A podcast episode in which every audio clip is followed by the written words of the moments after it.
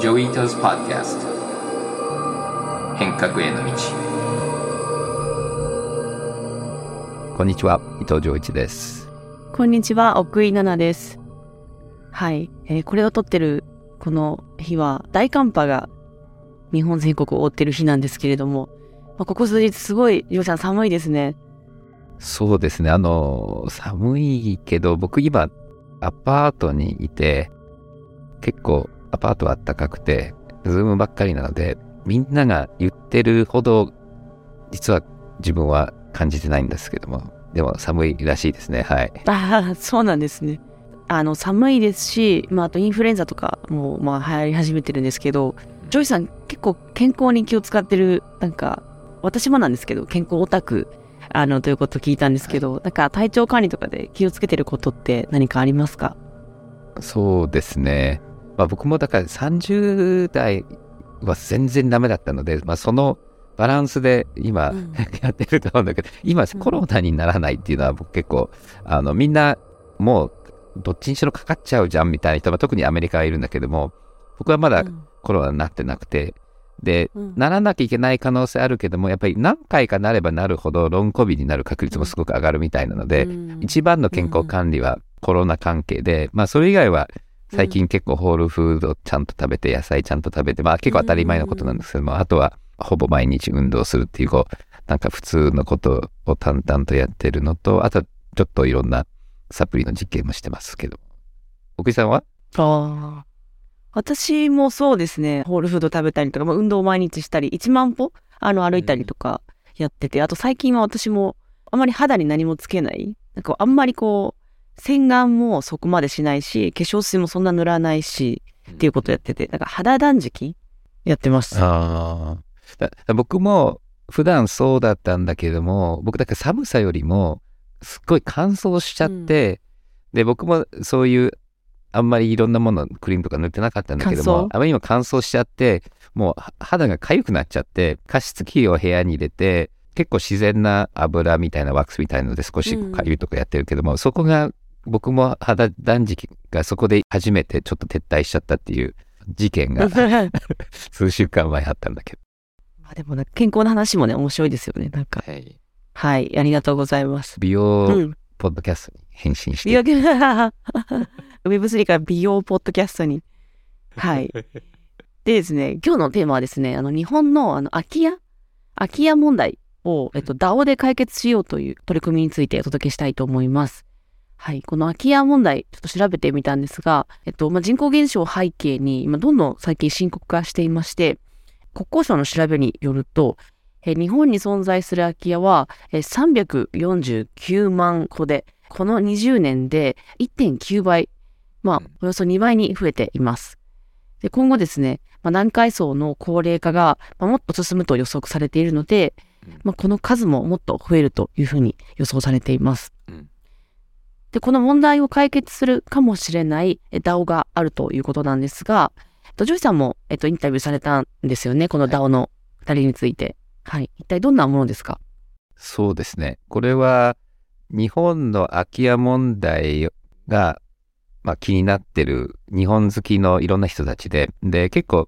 エコビレッジを作ろうみたいなタイプで、ソーラーの研究者だとか、建物ののリニューアルの人とか、あとはこう畑とかアグリカルチャーの人たちとか、だから結構環境問題とデザインと技術と Web3 が好きな人たちが、まあ、日本の空き家を買ってそしてそこでみんなで暮らしたりビルを建て直したり農業をやろうっていう、まあ外国の人たちが多くてうん。ミシェルとウィリアムはアメリカなんだけどもでそこが、まあ、ネットで発表されて僕の知り合いに紹介されて僕もその Discord に入って彼らと話してで結構日本人が少なかったんだよね。まずその試みはすごく面白かったし彼女たちもうん。インタビューで聞くとあの雰囲気わかると思うんですすごい明るくてよかったんだけどただもともと僕もあの母親の実家って岩手の地方なのでで僕も夏とか行ってて、うん。まあ、ローカルの人たちと会って結構難しいんだよなみたいなのとあと僕も何年か前千葉の下水水道ガスもないかなり農家の市町村の小さいところに家を買って引っ越したことあるんだけどもこれも思ったより難しくて。でまあ最終的に仲良くなるんだけども、まあみんなのお葬式にも参加したり、なんかこう結構コミュニティと一緒にやるエネルギーっていうのが高かったので、で、これうん。日本人でも結構大変だったので、なんかちょっとわけわかんない外国人が空き家買ってポッとやったら、うまくいくのかなっていう心配もちょっとあって、彼らと話してたんだけども、うん。で、まだどうなるかわかんないけど、そこが多分一つあって、で、彼らとも話してるんだけども、ただね、僕もあんまりここであんまりこう、ビビらせると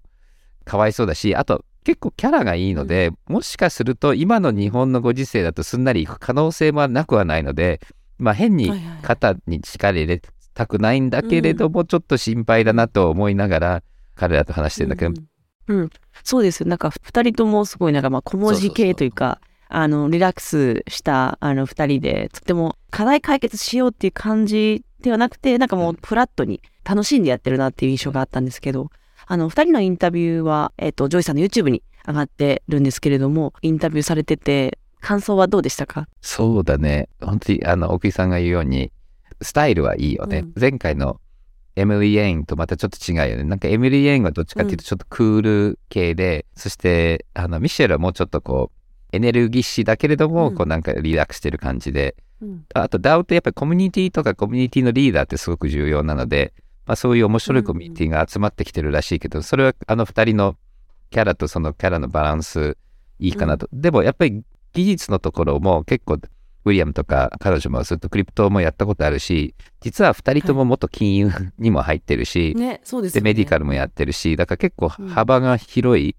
タイプなので、で、今回やっぱり彼らもいろんなとこで話したり交渉するのも、あんまりビビらずに淡々とできそうな感じなので、だからあなんかリラックスした顔してるけれども、結構やり手なんじゃないかなっていう感じました。うんうんうん。そうですよね。コンセプトもね、その空き家 DAO、あの、コンセプトもすごい面白いと思ったんですけど、なんか最近、まあ、まあ、日本で、まあ、空き家深刻化してますし、あの、まあ、ジョイさんのルーツのある岩手だったりとか、で、あの、私の出身の淡路島も、あの、工場とかを空き家がなってるんですけど、その空き家を、まあ、リノベーションしてレストランにしたりとか、結構若者の移住も増えてきて、で、まあ、ウィリアムとミシェルの二人が、あの、日本で実際にやってみようと思うのも、まあ、結構、まあ二人もなんかいけそうな気がするんですけど、やっぱどうしても難しそうで、こう問題が結構山積みじゃないうん。ないかなと思ったんですけど、二人はこう実際に、まあ空き家問題解消できると思いますか、うん僕は可能性はあると思う。だから、すんなりポコッとうまくいく可能性って十分あって、でも多分、うん。意外に難しいものも出てくるけれども、まあ、あの雰囲気だから乗り越えて、それはそれでストーリーになる。うん。で全然ダメな可能性もゼロではないと思うので、だから多分、まあ一番可能性が高いのは思ったほど簡単じゃないけれども、まあいろいろ、あの、やりながら乗り越えて、楽しい話またしてくれるようなのが僕のこう予言かな。うんうん、でこの中でですねあの、まあ、インタビューの中でこう co-governance っていう言葉が出てきたと思うんですが、まあ、日本語にすると、えっと、共同統治というあのあんま聞き慣れないあの言葉なんですけど、えっと、インタビューでこのジョイさんがミシェルに対してこの co-governance とは何か説明してくださいといううん、えっと、問いがあの問いかけられています。And you use the word co-governance. What, what does that mean? So, co governance is a great question. Um, co governance is basically being able to facilitate, especially the kind of like allocation of public goods um, among a collective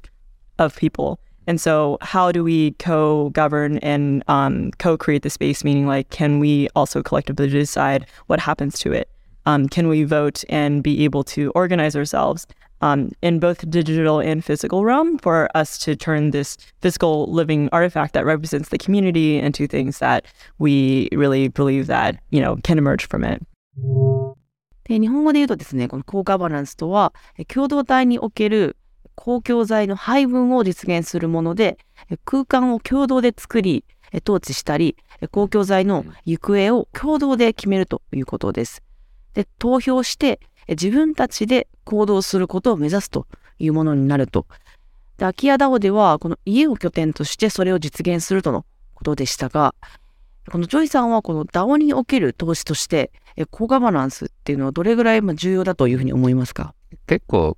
重要で、文化的に少し違うけれども、昔からのコミューンみたいなものも、こういう co-governance みたいなコンセプトは昔からあると思うんだよね。でも、やっぱり DAO は新しいツールがあるので、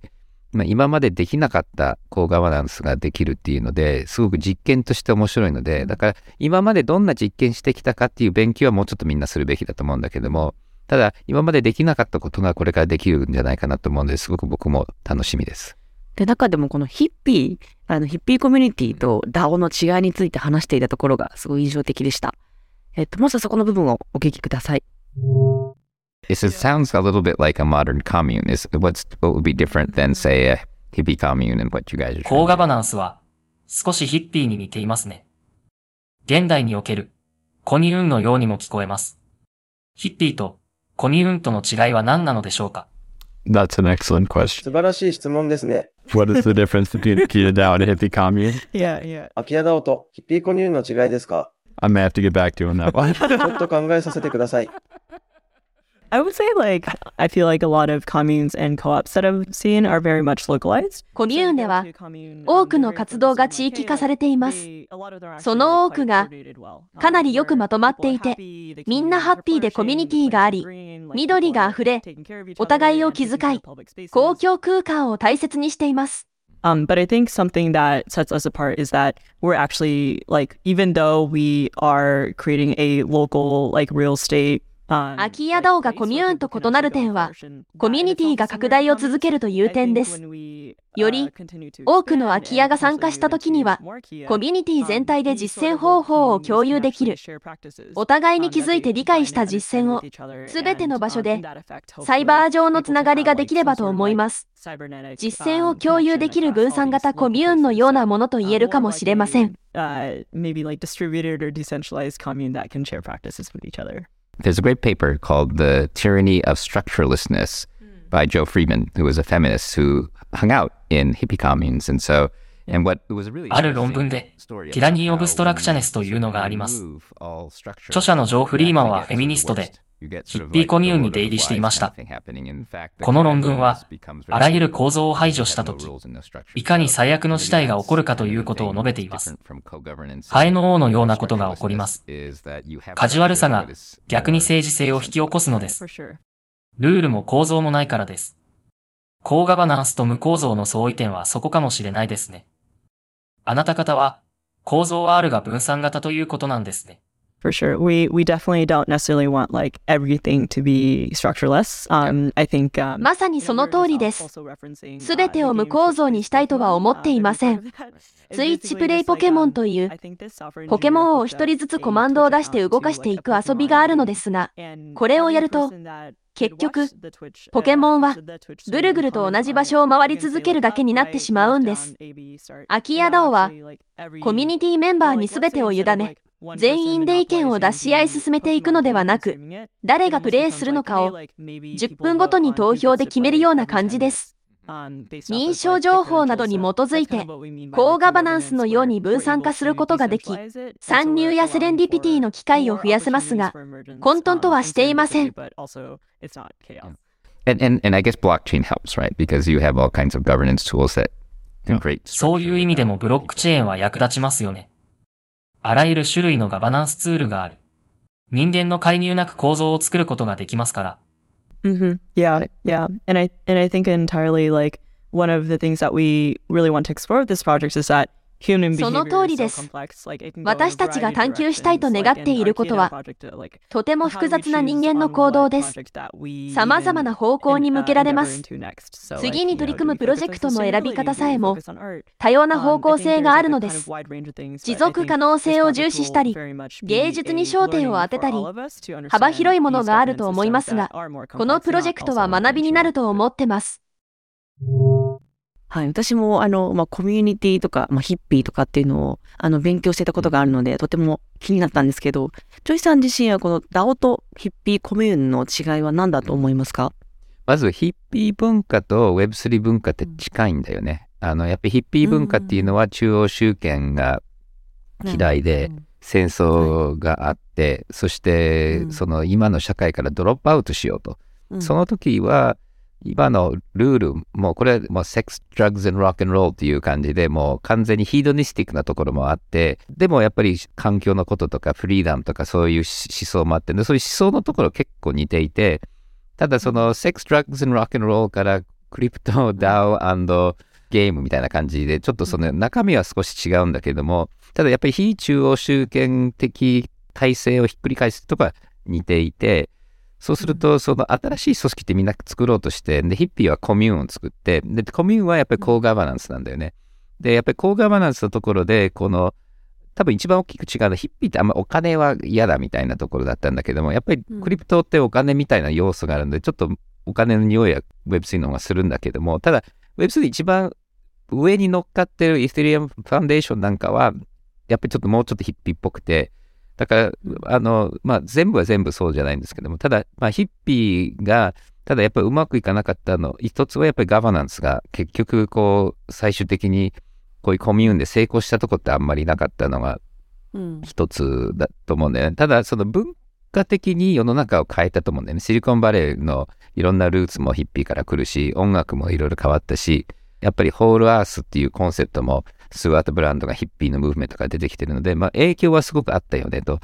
だからそういう意味では、うん、あのすごくその時期的にウクライナがあってベトナム戦争があってみたいな、こうパラレルはたくさんあると思うんだよね、はい、だだからすごくそこは面白くて。でヒッピーは結構こうちゃんとあの何が起きてだ何がダメだったか書いたので、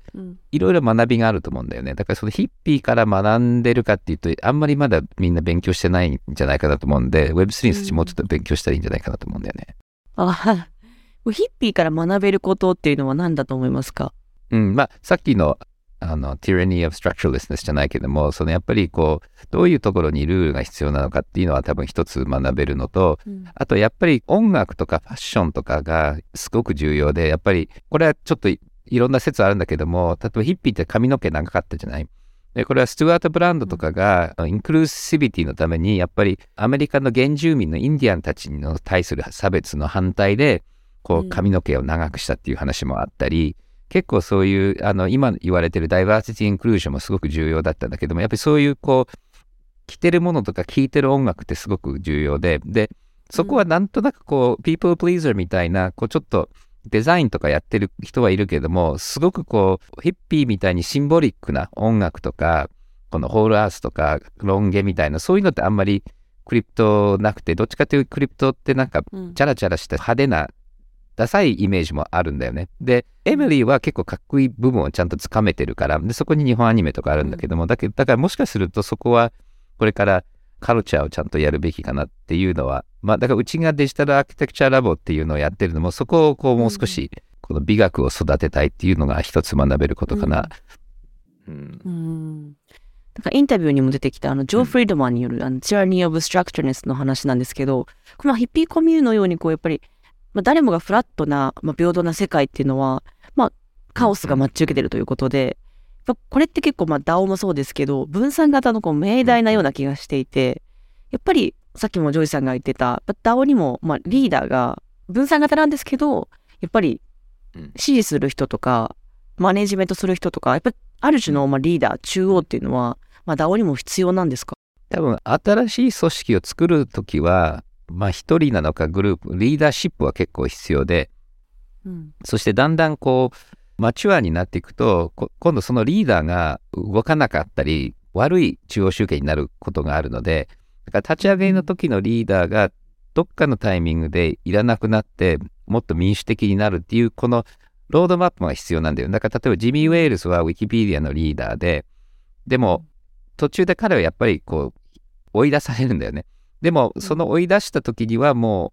う、ガバナンス、次のガバナンスがちゃんと起動してたので、で、今のウィキペディアってすごくちゃんとできてる分散型で、ももちろん理事とかいて、ただ彼らもほとんど、こう、ボーティングのガバナンスに入っていて、いろいろ問題あるけれども、かなり非中央集権的なコミュニティにウィキペディアはなってるので、でそういうののは勉強あるかなと。あとは、やっぱりその、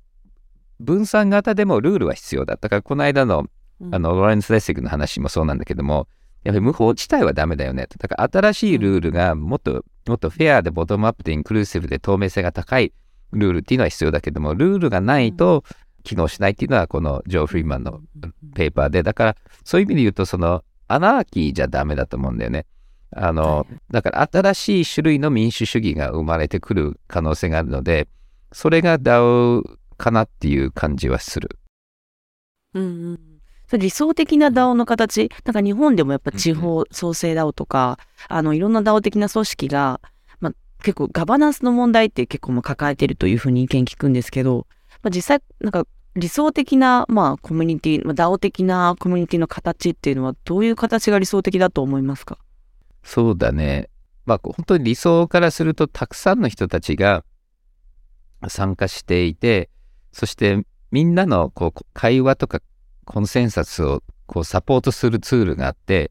そしてその情報がすごく透明だけれども分かりやすく、だから、まあ、英語で言うと informed and engaged っていう言葉なんだけど、うん、こうみんなが何がハプニングしてるか理解して、そしてちゃんとガバナンスにエンゲージしてるっていうのは、これは民主主義の理想で、で、それのためのいろんなコミュニティディスカッションのツールだとか、情報を開示したり、ディスカッション。で、それのためにやっぱり楽しくないとなかなか参加しないし、うん、あとはちゃんと自分が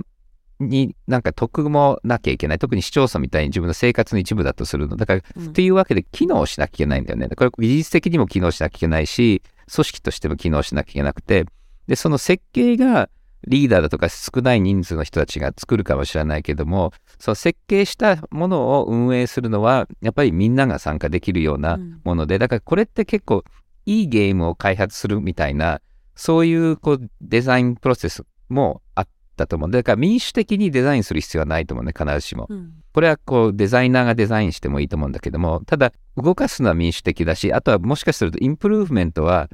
こうみんなコミュニティできるけども、でも完全に今までなかったようないろんなものを作るっていうのは、むしろあのスモールグループの方が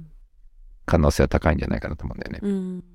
なんかこう、そうですよね。DAO のなんか問題点とかって結構聞きますか、りょうさんの周りでも。うん、なんか、ガバナンスでこれが難しいとか。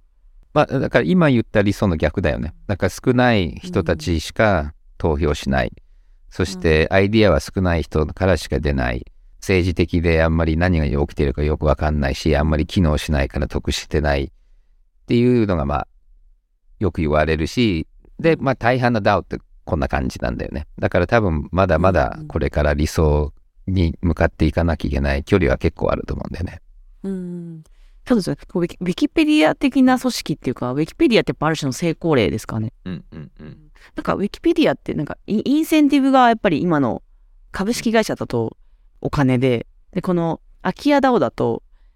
なんかインセンティブってこの問題解決なんですかねそれともなんか楽しいからやるのか、なんか。その両方だと思うよね。だからやっぱりみんなが楽しいし、そのお家に住む日本に行くっていうのも理想なんだけども、ただやっぱりこう、オーガニックファーミングの研究してる人とか、ずっと太陽電子を研究してる人が、それをこう、喜んでくれる人たちのコミュニティでリサーチしながらものを作るっていうのは、これはまた全然違う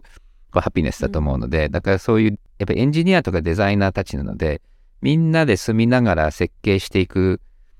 そして、まあ、社会にポジティブなインパクト。で、やっぱりインクルージョンと環境と、今のみんながなんかこういうことあったらいいなっていう理想の塊みたいなものなので、それもすごくみんな、まあ、似たような人たちが集まると楽しいなっていうのあるんじゃないかな。うんそうですよね。なんか日本にも、まあ、フードロスの問題とか、まあ、空き家の問題とかも、まあ、社会課題っていうのをなんか DAO で解決しようっていうのを結構まあ聞くんですけど、なんかそれってどうなんですか？社会にとってまあいいふうな DAO を追求しようっていうのは結構難しそうに感じるんですけれども、なんかこの空き家 DAO も含めて、なんかそういったこう社会問題を解決しようっていう DAO は結構成功すると思いますか？うん、僕は成功すると思うんだよね。結局その DAO のツールを使うと組織の運営のコストが下がるんだよね。そうするとコストが下がると集めなきゃいけないお金も下がる。だからベンチャーキャピタルとかなくても動かせたりするの。そうするとコストが下がると売り上げもお金儲けもそんなにやらなくても回るっていうことで、そうするとその楽しいから回るっていうこともあり得ると思うんだよね。あとは結局そのお金がないと回らないと、お金を稼ぐためにそっちにエネルギーがいっちゃうとやっぱり楽しむエネルギーも減ったりするし、あとは結構いろんなみんなに無理を言わなきゃいけなかったり、なんかお金が入ると結構厄介なのと、あとは、ねうん、あと伸びないと回んなくなっちゃうんだよね、コストが高いと。うん、そうすると、こう、過剰に伸ばすのがそもそもいろんなこういう問題のもともとのこう、起きてる理由で、だからサステイナブルで伸びないけれどもみんなが元気だっていう組織っていうのはやっぱりコストは低くてみんながやりたいことができる組織っていうのはこれが自律的なサステイナブルな組織で,、でなかなかやっぱり資本主義経済の中でサステイナブルで伸びないけれども元気なものって作りづらいんだよねみんなお金儲けに走ってるから、だからお金儲けに走ってない人たちだけれどもちゃんと機能的に回すっていうのはもうこれ DAO 向いてるんじゃないかなと思うんだよね。うんそうですよね。でも、そうですね。だ結構、なんだろう。やろうって思う人が、昔の価値観だと結構難しいですよね。なんか、うん。その二人の、ちなみにそのウィリアムとミシェルのこの空き家ダオは結構次のステップが見つかったんですか、なんか京都の北の方にうん家があって、今月末契約に行くとか言ってるけども、すっごい綺麗な、なんか元酒蔵とその家族のお家ですっごいかっこよくて、結構なんか安く手に入ったみたいで、ただまだその近所の人たちと話してないっていうのですか、多分今度行って。まあでもあのキャラだから大丈夫なのかもしれないけどね。うん。うん、うん、ね、京都結構ね、近所付き合いが。割と難しいコミュニティですけど、そうそうそう。結構はい。うんじゃあこの一歩一歩この歩みを進めている空き家ダオのプロジェクトをえ今後見守り続けたいと思います。はい。はい。では続いてお便りのコーナーです。え最初のお便りはエルテルさんからです。え最近 Web3 に興味を持つようになりました。Web3 の思想の一つとして非中央集権であることが挙げられるかと思います。えそれゆえに多くの企業は参入の糸口を見つけられていないように感じます。Web3 に強く参入することは、えプラットフォーマーの独占につながり、思想と異なる方向になるジレンマだと感じますが、え企業はどのように参入していくのがいいでしょうか？はい。だから、まあ、企業で非中央集権に行けるのって結構難しい。まあ、少ないし難しいと思うんだよね。で、多分、こう、もうできちゃってる会社は、まず、この Web3 のツール、トークンだとか、投票だとか、まあ、あとスマートコントラクトね、トークン、うん。投票、スマートコントラクトとか使って、今自分たちがやってるやり方の中で、まずツールを使ってみる。そうすると、あれ？これってもしかしたら印鑑の倫理なんかいらないじゃんとか、回覧板っていらないじゃんとか、うん。なんかそういうこう今のやってる中でまずいらないものが出てきてそれはもうコンバートすればよくてで使ってるうちに例えば E メールがつみんな使い出したらやっぱり会社の文化って変わるんだよねはい。だから自分たちで一生懸命どうやって非中央集権になろうかって考えるんじゃなくて、うんまずツールを使って今まで通りやっていくとうん自然に Web3 っぽくなると思うんだよね。で、突然会社が全部 DAO になるかっていうとそんなことないと思うんだけども、ただ自分たちは個人で DAO とかに入ることによって、今の若者とかお客さんって今後こんな感じになるので、お客さんとの関係とか投資家との関係ってこういうふうに変わってくるんだろうなっていうのは見える必要があると思うので、だから自分が突然 DAO になるっていうよりも DAO がどんどんできてきてこういうツールができると今のやり方はどういうふうに進化していけばいいかっていう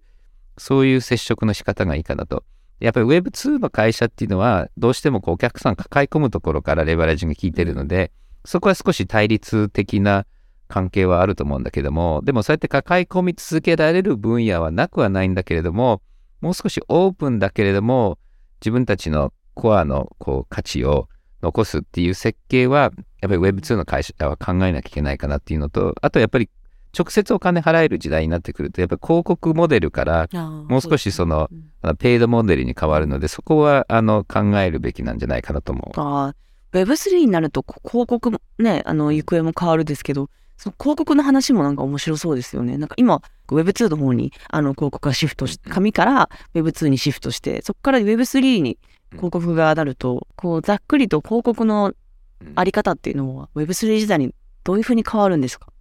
うん、あの、まず絶対的に減ると思うんだよね。でもう、もう今下落してるけどね、Facebook とかは。うんうん実際減ってますね。うんで、やっぱりプライバシーの問題でできない種類の広告も増えてくるのと、あとやっぱりメディア、まあニュースピックスとかそういうとこももう直接払う、まあモバイルになってから少し払う癖が出たんだけども、どんどんこういいものには直接お金払うっていうのは Web3 と関係なく動いていたところに払う手段が Web3 作ってくれるので、ますますうんあのコンテンツに直接お金払えるようになってくると、そうするとコンテンツが直接お金もらえるようになっていくと、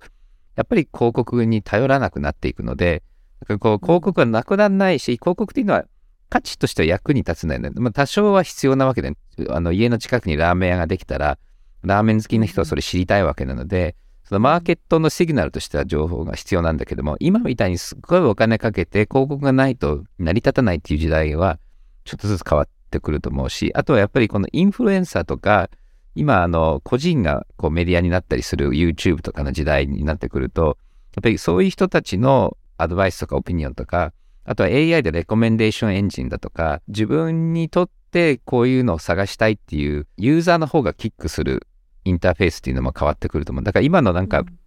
Google 検索でなんか広告が全部出るっていうモデルから、やっぱりチャット GPT みたいな人と話して、で、僕が好きそうなもの何っ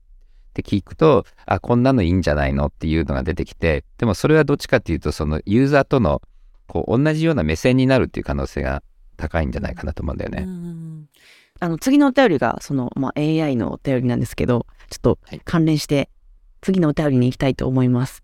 はい、次のお便り、カズさんからです。シンギュラリティに関するご質問です。2029年に AI が人間の能力全般を超えるという説に関して、これまであまり現実味を感じてこなかったのですが、チャット GPT-4 の登場によって一気に AI の性能が向上するのではないかと思っています。シンギュラリティについて、ジョイさんの考え聞きたいです。はい、ちなみにですね、あの AI が人間の能力を超えるのは、えっと、2045年だそうですが、えっと、2029年に AI と人間が同じぐらいの能力になるというふうに言われています。はい、あの僕ももともとこのシンギュラリティってあんまり好きじゃなくて、うん、やっぱり人間と機械違うんだよね。馬と自転車の能力を比べられないのと同じで、うん、その AI をもうすでにある種類の計算は人間より優れてるし、人間と違う方向に進化していくと思うし、人間と常にこう生活をする。で、例えばその倫理観、今、女性問題とニューロダイバーシティと環境問題、どっちが大事ですかっ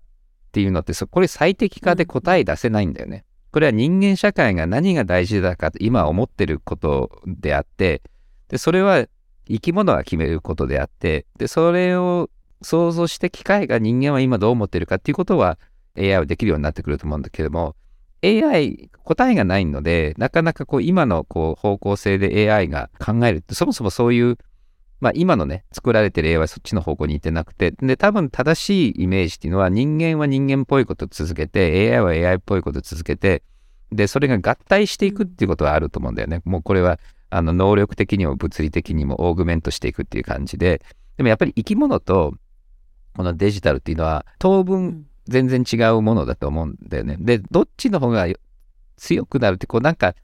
うん、だからなんだ、環境の中にもいろんな動物がいて、それがいろんな関係性を持って、で、腸内バクテリアとゴリラがどっちの方が強いかっていうと、これってこう視点によって違うよね。はい、やっぱりその、多分ゴリラなくなっても世の中なくならないけど、腸内バクテリアなくなったら多分ほとんどの生き物はなくなっちゃうんだけども、でもバクテリアとゴリラが喧嘩したらゴリラが勝つわけなので。視点によって話変わりますよね。そう。うん、だから僕はその AI が自然に僕らのこう文明の一部にはなるのは当然だけど、うん、僕は人間がいらなくなることはきっとないだろうなと思うけども、とは言いながらまあどうなるかわかんないので、もしかするとこの生物みたいなもので機械を作ると、あの生命とこのメカが合体しちゃうとまた AI と人間が変わらないものになる、こう、サイボーグの世界っていうのも僕当然あると思うし、まずもっともっと先に行くといろんなこと起きると思うんで、絶対とは言わないけれども、ただみんなが言ってるほど、こう人間と機械は敵対関係ではないと思うんだよね。うん。うん、その GPT-4 がやっぱ出ると、やっぱすごいこれは転換点になりますよね。そうだね。なんかこの間、ツイッターでも言ってたんだけども、なんか GPT3.5 だからチャット GPT だと30人のなんかパーティーみたいな感じで、そして GPT-4 はマディセンスクエアガーデン人でいっぱいになってるぐらいこう違うので、だから圧倒的に頭は良くなるし、情報量も持ってるし、考える複雑性とか、会話の長さというのは長くなるんで、で、多分、でも GPT3.5 でもわかるのが、それが大きくなるだけで、こうなんかクリエイティブな感じ。こういう会社作るんだけども、面白い名前を考えてくれとか、なんかジョークを言ってくれっていうのはあって、結構もうできてるので、だからちょっとその、さっきの質問につながってくるんだけども、そういうちょっと人間っぽい雰囲気は随分出てくると思うんだよね。だからそこは、ただ、ここ結構重要なのが、こうなんかいろんな書籍を読んで、人間っぽい真似をできる AI と、本当に人間っぽいのって結構違うんだよね。ただその違いは分かんないかもしれない部分も多少あると思うんだけども、でもよく話してるとだんだん、あ、やっぱりこの線からは出ないんだなっていうのが、今、チャット GPT 使ってても分かると思うので、ただここは結構ね、議論していて、結構その、あの GPT とか LLM をすごく信じてる人たちは、もう完全に人間を通り越してもっと行くっていうふうに思ってる人たちはいるんだよね。うん、で、この人たちは毎回みんなの想像を超えているので、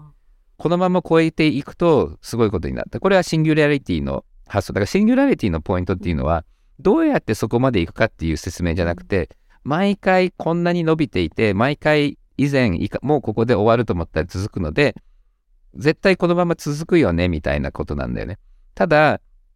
どんなこともそうだけども、こう、伸びてる時はもう無限に伸びるように見えるけども、大体のものは、どっかでこう S カーブっていうんだけども、落ち着くんだよね。コロナもいつかは落ち着くんだし、だからその落ち着くタイミングがどこにあるのかっていう。で、その落ち着くとこはもう人間を超えてるかどうかっていうの、この辺の議論、またさっきの話戻っちゃうんだけど、ででも GPT-4 はきっとみんなはびっくりするぐらいすごいけれども、ただ全然シンギュラリティからはまだまだ遠いので、っていうか、そんな感じかな。うん、ああ、そうなんですね。そうか、そっか、そっか。じゃそんなにね、でも2029年ってね、うん、一応通説でありますけど、結構すぐそこですよね。そうだよね。まだまだ僕らは、まだまだ生きてるよね。なんで普通に働いてるし。子供は小学生だよね。はい、そうですね。なるほど、これこんなに近くなるんだと思って。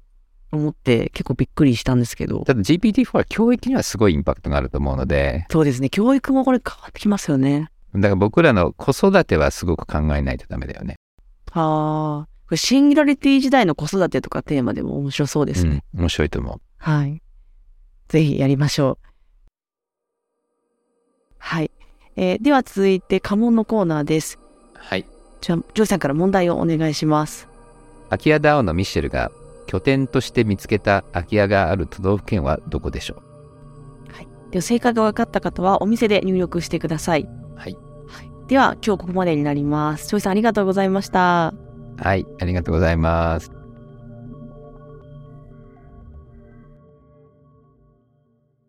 このポッドキャストでお話しする内容は、クリプトや Web3 に関する一般的な情報に過ぎず、これらへの投資の勧誘を目的としたものではありません。また、特定のトークンなどの推奨を目的とするものでもありません。クリプトの投資と売買は、とてもリスクが高いものです。自分もやりたいと思ったら、プロのアドバイスをもらってから参加してください。また、最終的な投資決定は、皆さんご自身の判断でなさるようにお願いします。デジタルガレージは危険な海に最初に飛び込むファーストペンギンスピリットを創業以来大事にし続けています